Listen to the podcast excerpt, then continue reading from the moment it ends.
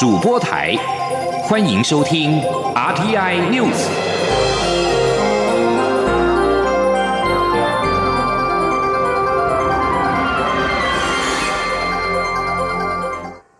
各位好，我是主播王玉伟，欢迎收听这节央广主播台提供给您的 RTI News。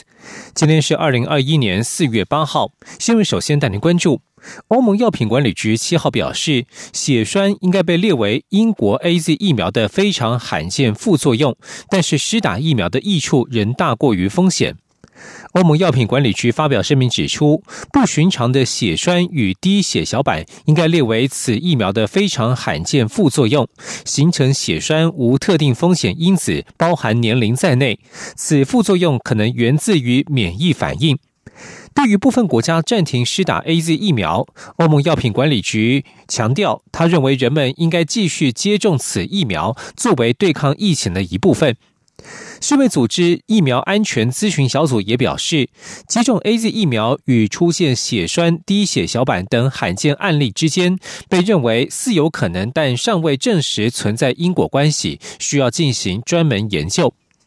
英国疫苗监管机构表示，由于越来越多的证据显示 A Z 疫苗可能引发血栓，建议三十岁以下成人可以施打其他疫苗。阿斯特捷利康公司则表示，目前正和欧洲与英国监管单位合作，以修正疫苗产品资讯。为了加速 A Z 疫苗接种，中央流行疫情指挥中心指挥官陈时中七号宣布，将从四月十二号起开放第二、第三类对象接种，包括十二点五万名防疫人员、中央与地方官员、航空机组员、防疫车队驾驶等等。接种的据点也将扩增到一百七十处，未来将是施打情况朝积极开放的方向扩大接种。今天央广记者刘品希的采访报道。为了加速 A Z 疫苗接种，疫情指挥中心六号开放第一类所有医师人员施打，但七号接种人数并没有大幅提高，只有一千三百六十七人，累计共一万八千多人。指挥中心指挥官陈时中七号下午在记者会中宣布，自四月十二号起，再扩大开放第二、第三顺位对象施打，包括中央及地方政府防疫人员以及高接触风险第一线工作人员，目标对象扩大为六十一点。三万人。第二类主要是维持防疫运作的中央地方的呃官员、卫生单位第一线的防疫人员、港铺第一线的工作人员啊，集中居家检疫啊，相关的这些邻里干事啊或清洁啊，相关的哈执行救灾救护人员。第一线的海防岸巡哈，这些相关我们第三类主要是一些航空机组的组员、国际商船的船员、防疫车队的驾驶哈，那还有那个港铺哈 CIQS 以外的第一线的作业人员、居家检疫工作第一线的人员哈，那还有一些我们认定哈，在哈有它的一个继续的必要性。媒体询问未来评估再扩大开放接种对象的门槛为何？陈时中指出，很难做明确的预测。如果疫苗到货的速度快，往下开放的速度就会更快。但确定会往积极开放的路走。他强调，打疫苗是个人的权利，也是责任。想要经济复苏的快，就要尽量接种。指挥中心会积极做好疫苗打完的准备，不会考虑打不完的可能性。陈时中也指出，在疫苗效期到期前，会预抓数量，确保已经打过第一剂的人，在疫苗到期前都能够打到第二剂。多出的剂量就会尽量往下开放给民众接种。此外，A Z 疫苗的血栓疑虑未解。欧洲药品管理局将于七号、八号开会，就施打 A Z 疫苗后的不良事件作出建议。陈时中说，目前并没有明确证据需要停止施打或是暂缓施打 A Z 疫苗。指挥中心会参考欧盟或世卫的见解，由 A C I P 委员评定台湾是否有相同情况，纳入考虑滚动检讨施打计划。另一方面，民间团体跟在野党立委指出，卫福部在二月修改预防接种救济审议办法，让新型疫苗在缺乏研究或是证据未能搜集完整的情况下，即使接种后产生伤害，也会视为跟接种无关，无法获得补偿。他们要求卫福部重新修正办法。陈时中说，针对这些模糊地带，指挥中心会参考专家的意见，定定最适合的救济准则。央广记者刘聘熙在台北的采访报道。部分民众接种 A Z 疫苗出现身体不适的情形，立委关心是否实施疫苗接种假。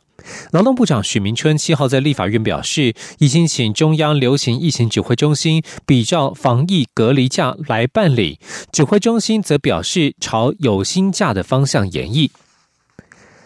全球展开 COVID-19 疫苗接种，外资新展银行和渣打银行在七号同步上修台湾今年的经济成长率。新展银行更预估台湾今年将经济成长达到百分之五。不过差强人意的是，台湾疫苗接种速度缓慢，民众施打意愿低，在群体免疫无法达成的情况之下，新展认为中央疫情指挥中心对于边境开放持续谨慎，遭疫情重创的航空、观光及酒店服务业的。复苏将更为缓慢。吉林记者陈林信宏的采访报道。新展银行七号举办二零二一年第二季经济展望线上说明会，由新展集团资深经济学家马铁英分享新展集团对台湾和全球在二零二一年第二季经济前景看法。马铁英指出，多项指标显示，台湾二零二一年第一季成长动能强劲。除了全球需求改善，另一个原因就是全球半导体产业人供不应求。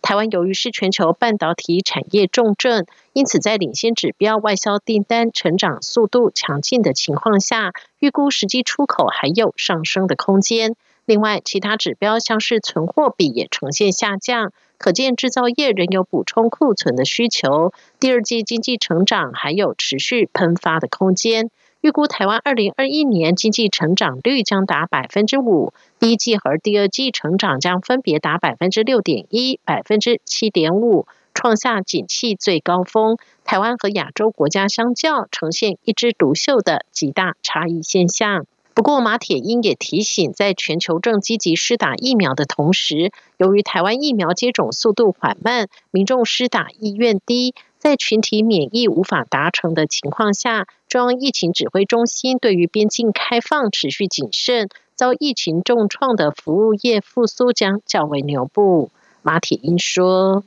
而因为台湾本地的这个疫苗接种比较缓慢。”呃，然后这个民众接种的意愿也并不是特别高，所以未来在这个群体免疫呃没有达成的这个情况下呢，可能还是会保持这个比较谨慎的一个边境开放的一个一个立场。所以也意味着这些呃服务业，这个疫情受创的服务业呢，它要全面的复苏的话，可能还是需要一个比较长的时间。另一家外资银行渣打集团也提出，今年台湾经济成长强劲下的潜在风险。渣打集团东北亚区资深经济学家福明才认为，去年导致出口与制造业成长的因素，像是远距工作带动的采购需求，或是企业在解封后积极重建库存的预防性订单，可能不会在今年发生。中央广播电台记者陈琳信鸿报道。继续关注的是台铁泰鲁格号事件。台铁泰鲁格号事故造成重大死伤，改革议题引发关注。行政院发言人罗秉成七号表示，二零一九年台铁总体检报告已经发函各部会执行，至今陆续执行完成一百四十四项改革建议当中的一百零九项，而其他属于中长期的改革项目，则持续进行相关政策评估与检讨。罗秉成指出，未来中长期台铁改革有三个阶段。首先，必须强化台铁内部组织功能的调整，例如借由横向整合台铁的运工、机电等四大系统，以提升台铁的安全性和营运效率。第二阶段则是必须提出财务解决方案，包括亏损、员工退休、资产活化等财务问题都需要获得解决。最后以专业化的效能经营为目标，进行终极的营运模式改革。交通部长林佳龙表示，愿意为泰鲁格号事故负起责任，并且说已经提出书面辞呈。对此，罗秉成表示，行政院肯定林佳龙负责任的态度，但是现阶段应该将善后工作做好，现在不谈这个问题。而台铁的改革，除了大方向之外，眼前的公安问题必须先着手检讨。立法委员林俊宪七号在立法院交通委员会质疑，事故现场边坡的工地连基本的围篱都没有设置，如果能够确实要求，也许就能避免悲剧发生。对此，此外，长达三百五十公里的台湾高铁设置了两百个预警系统，但是长达一千零六十五公里的台铁至今却连一个都没有装。呼吁台铁的安全要向高铁学习。前天，央广记者吴丽君的采访报道。台铁泰鲁格号在清明假期发生重大出轨意外后，立法院交通委员会特别在七号针对这起事故安排交通部长林佳龙进行专案检讨报告。立委林俊宪质询时痛批：大家喊台铁要改革，喊得那么大声，但是依照公共工程委员会的采购契约范本，政府发包的工程工地周围都要设置围。墙为篱，因架还要再加防护网，以防止物料向下飞散或者坠落。但台铁却连这个基本功都没做好。他说：“所以这个就是基本功了，最基本的都没做到。我们要讲到未来的改革，讲那么大，其实如果啊，最基本的要求，如果确实做到。”也许就可以避免这一次的悲剧。此外，林俊宪也指出，台湾高铁通车十五年，但是只发生过一件没有伤亡的车祸，原因就是预警系统做得好。希望台铁的安全要向高铁看齐。他说：“台铁啊，未来的安全预警系统有没有机会向高铁看齐？像高铁，通车十五年到现在，只发生过一次车祸，那是因为啊，有一头羊跑进去高铁，那么高铁啊，立刻侦测到轨道有异物，然后车子立刻就减速。”高铁的车辆有撞到这头羊，但这头羊啊，竟然没有死，还趴在地上继续吃草。林俊宪强调，高铁长三百五十公里，边坡只有七十一处，沿线却装了两百个这样的预警系统，来避免外物入侵。平均一点七五公里就有一个，因此非常安全。但是台铁长达一千零六十五公里，迄今却连一个都没。没有，而且立法院二零一九年就通过预算，让台铁设置二十五处边坡预警系统。结果这套系统台铁却测试了一年还没通过。希望台铁痛定思痛，重拾民众对台铁的信心。中央电台记者吴丽君在台北采访报道。继续要关注是台海情势。中共军机舰队近日大举扰台，升高台海情势。美国国务院发言人普莱斯在今天表示，美国对台承诺坚若磐石，保有能力抵抗任何会危及台湾人民的安全、涉金制度的武力或胁迫行动。中共辽宁号航空母舰编队近日在台湾附近演练，共机也频频扰台。其中在七号就有十五架次共机侵犯台湾西南防空识别区。面对中国军事威胁，外交部长吴钊燮七号与外国媒体查询时指出，如果中国来袭，台湾将会奋战到底。对此，美国国务院发言人普莱斯七号在媒体简报会上表示，美方注意到且高度关切中共在区域内的持续胁迫行为，包括针对台湾。在支持如《台湾关系法》所反映的美国常年政策之下，美国仍保有能力能够抵抗任何可能危及台湾人民安全、社会或经济制度的武力或其他胁迫行动。普莱斯强调，美方会持续与盟友伙伴合作，支撑彼此在印太区域共享的繁荣、安全与价值，这也包含台海和平与稳定。中共辽宁号航空母舰近日开赴太平洋，共机又大举扰台之际，隶属美军第七舰队的驱逐舰马坎号在七号通过台湾海峡。对此，我国防部表示，全程掌握台海周边海空域相关动态状况均正常。根据国防部及美军第七舰队脸书粉丝团脸书粉丝团的公开资讯指出这是美国总统拜登上任以来美国军舰第四度通过台湾海峡前三次分别是二月四号的马坎号二月二十四号的伯克级驱逐舰魏博号以及三月十号的伯克级驱逐舰芬恩号。这里是中央广播电台。是阳光膀打开了世界之窗，是阳光翅膀环绕着地球飞翔。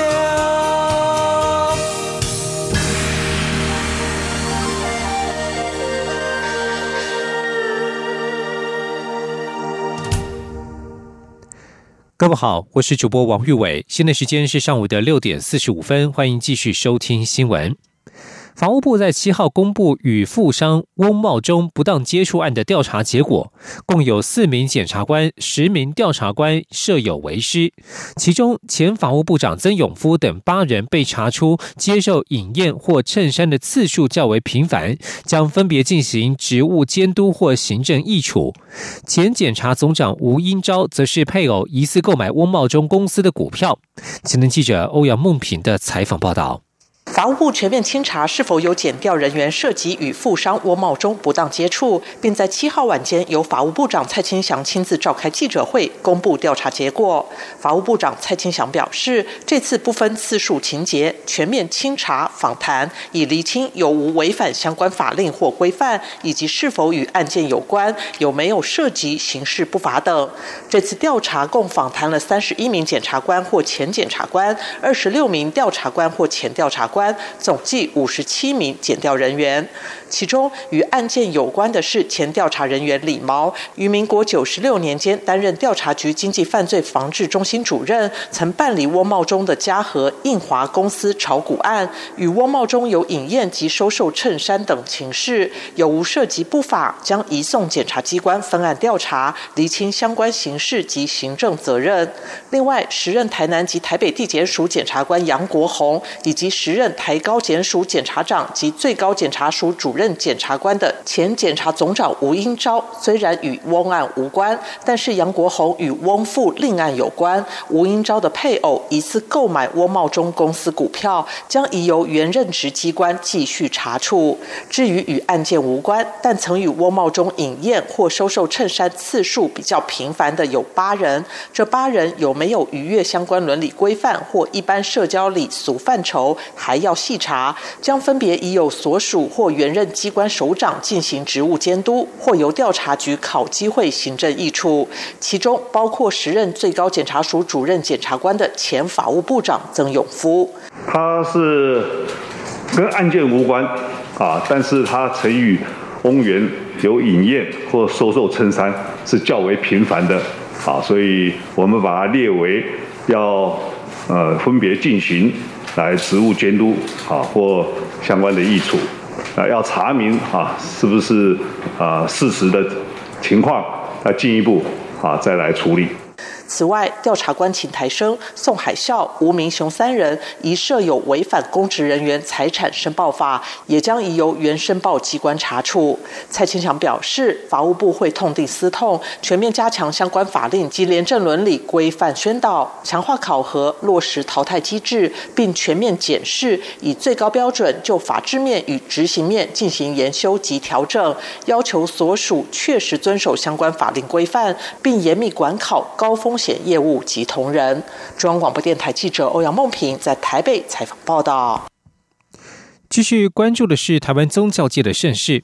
被 Discovery 探索频道评为世界三大宗教盛事的大甲镇澜宫妈祖绕境进香，今年将在四月九号自大甲镇澜宫出发。大甲妈起驾当晚八点开始，更将首度与中央广播电台主播团队合作，并透过台湾即时直播平台一期 Live，以十一种语言向全世界直播大甲妈起驾盛况，将妈祖疗愈人心的力量与。与世界共享。前天央广记者杨仁祥、江昭伦的采访报道。一年一度的大甲镇澜宫妈祖绕境盛事，今年因为台湾防疫得宜，如期举办，将于四月九号晚间十一点零五分正式起驾，展开九天八夜的绕境进香活动。为了将大甲妈祖绕境推向国际，将妈祖抚慰安定人心的力量与世界共享，今年主办单位台中大甲镇澜宫中华道教联合总会首次与央广合作。九号晚间八点起，将以十一种语言将大甲妈祖起驾盛况向全世界直播。除了十一种语言直播外，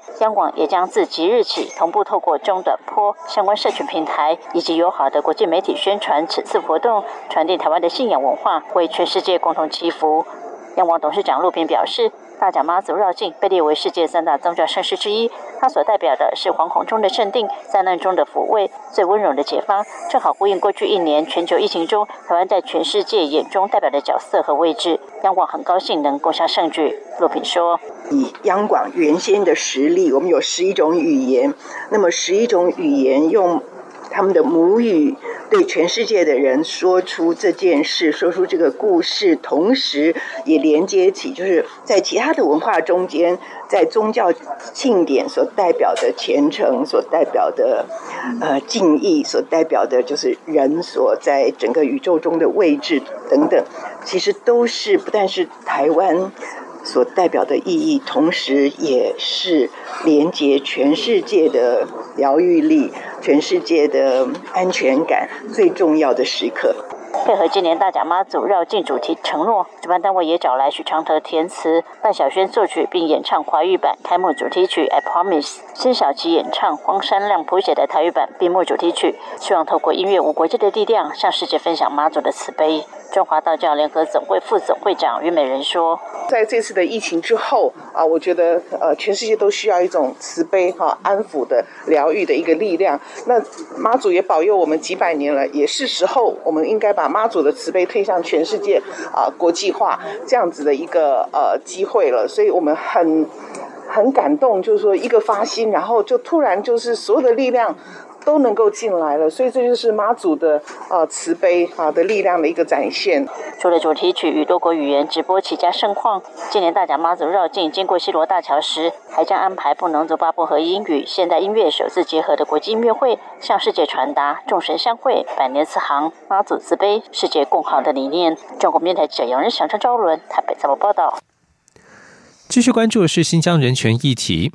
法国媒体机关法国最高视听委员会七号证实，已经接到针对中国官媒中国环球电视网 CGTN 的第一起投诉案，谴责 CGTN 播出维吾尔女童被迫自白的画面。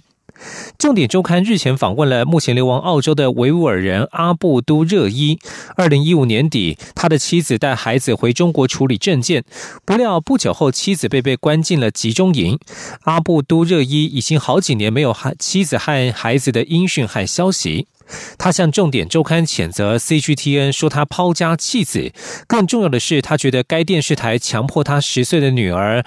穆赫利斯受访，并将画面播出，是侵害人权的行为。关注亚洲人权议题的非政府组织保护卫士表示，他们已经代表曾接受 CNN 专访的新疆集中营受害者家属阿布都热伊和德国的中国族裔政策学者郑国恩两人，向 CGTN 的欧洲监管机构法国最高视听委员会与美国监管机构美国联邦传播委员会 FCC 提出了申诉，而这一份投诉，CSA。法国最高视听委员会回复，已经接获投诉，如果出现违法情事，将会出面干涉。大约四年前，在海外就学或工作的维吾尔人开始面临一场延续至今的噩梦。当时，许多海外维维吾尔人将一名以上的年幼孩子留在家乡新疆，请托给家人照顾，但是他们并不知道。北京当局正要对维吾尔人展开空前的镇压行动。最新的人权团体报告指出，北京的镇压拆散了成千上万个维吾尔人家庭，许多留在中国的海外维吾尔人小孩更被送往国家经营的孤儿院，让这些父母备受骨肉遭拆散的煎熬。请听以下的专题报道：一起听世界。来到一起听世界，请听一下中央广播电台的国际专题报道。今天的国际专题要为您报道的是：北京拆散维吾尔人亲子，以控制海外的维族人。国际特赦组织在三月十八号发布了一份报告，当中是指出，在北京当局近年来对新疆地区加强控制之下，估计有成千上万个维吾尔家庭被拆散。而这些维族家庭的父母和他们的小孩被迫分散在中国以及世界各地。北京自从二零一七年以来，扩大对新疆地区维吾尔族和其他穆斯林族群的压制，到目前为止，已经有至少一百万人被任意的拘押在新疆的在教育营和职业训练中心。而当局大规模的拘捕和系统性压迫，也让身处海外的维吾尔人害怕回到新疆，也使得他们的小孩几乎是不可能离开中国。国际特赦组织的中国议题研究员，也是这一份报告的主笔阿卡德，他告诉美国有线电视新闻网 CNN，维吾尔人的家庭被拆散，并不是意外造成的结果。在部分的案例中，可以说是北京当局刻意为之的手段，目的是要控制这些海外的维族人。阿卡德说，这是北京对于这些居住在海外维族人的一项有力筹码，可以制止他们参与维权活动，或者是为他们在新疆的家人和亲戚发声。几年前，从新疆逃到意大利的维吾尔人米克里班和阿毕利金，他们两个人就深知家庭被拆散的煎熬。他们在几年前因为遭到警方骚扰以及被施压，放弃他们的护照，最后决定在二零一六年逃往海外。当时，他们就将四名年龄介于十二岁到十六岁的孩子留在新疆给祖父母照顾。但是不久之后，奶奶就被带往拘留营，而爷爷则受到警察的讯问。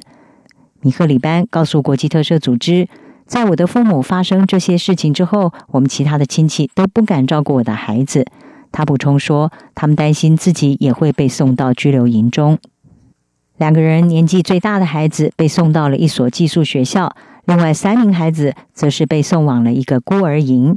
而根据国际特赦组织，中国政府近年来在新疆各地广设这一类的孤儿安置设施，来收容这些双亲或者是其他家人被送往拘留营或者是监狱的小孩，同时监视也灌输他们爱国教育。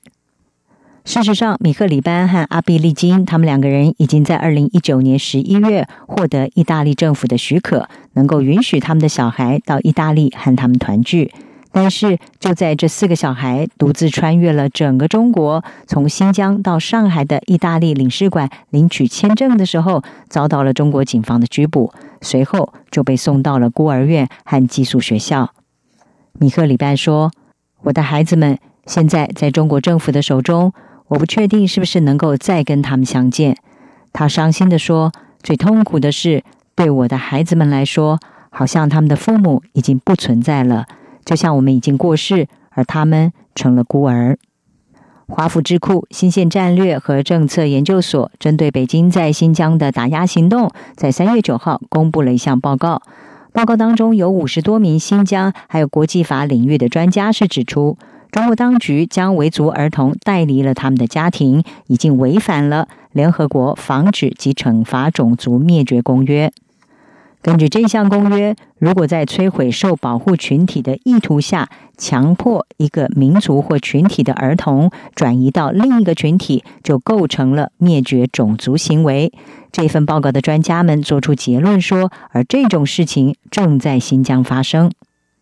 这份报告，并且援引了中国官方的文件，指出，在二零一七年到二零一九年期间，新疆地区跟家人分离并且进入国家经营的寄宿学校的这个儿童人数增加了百分之七十六点九，从不到五十万人增加到了超过八十八万人。在英国诺丁汉大学任教的伊斯兰历史学者，同时也是这一份报告的共同作者通姆他说。维族孩童被送往国家经营的孤儿院，是北京当局用来同化维族策略的一环，而这也是一项一致广泛的政策。它在整个维吾尔族区域都可以看到。国际特赦组织呼吁中国政府应该要让联合国的人权专家、独立的研究人员还有记者不受限制的进入新疆，来对这个地区正在发生的情况进行调查。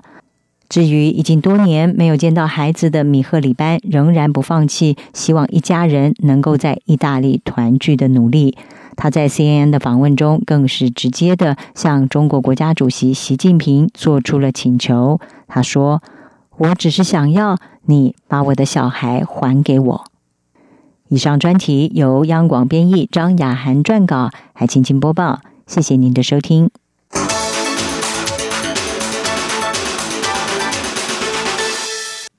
以上新闻由王玉伟编辑播报，这里是中央广播电台台湾之音。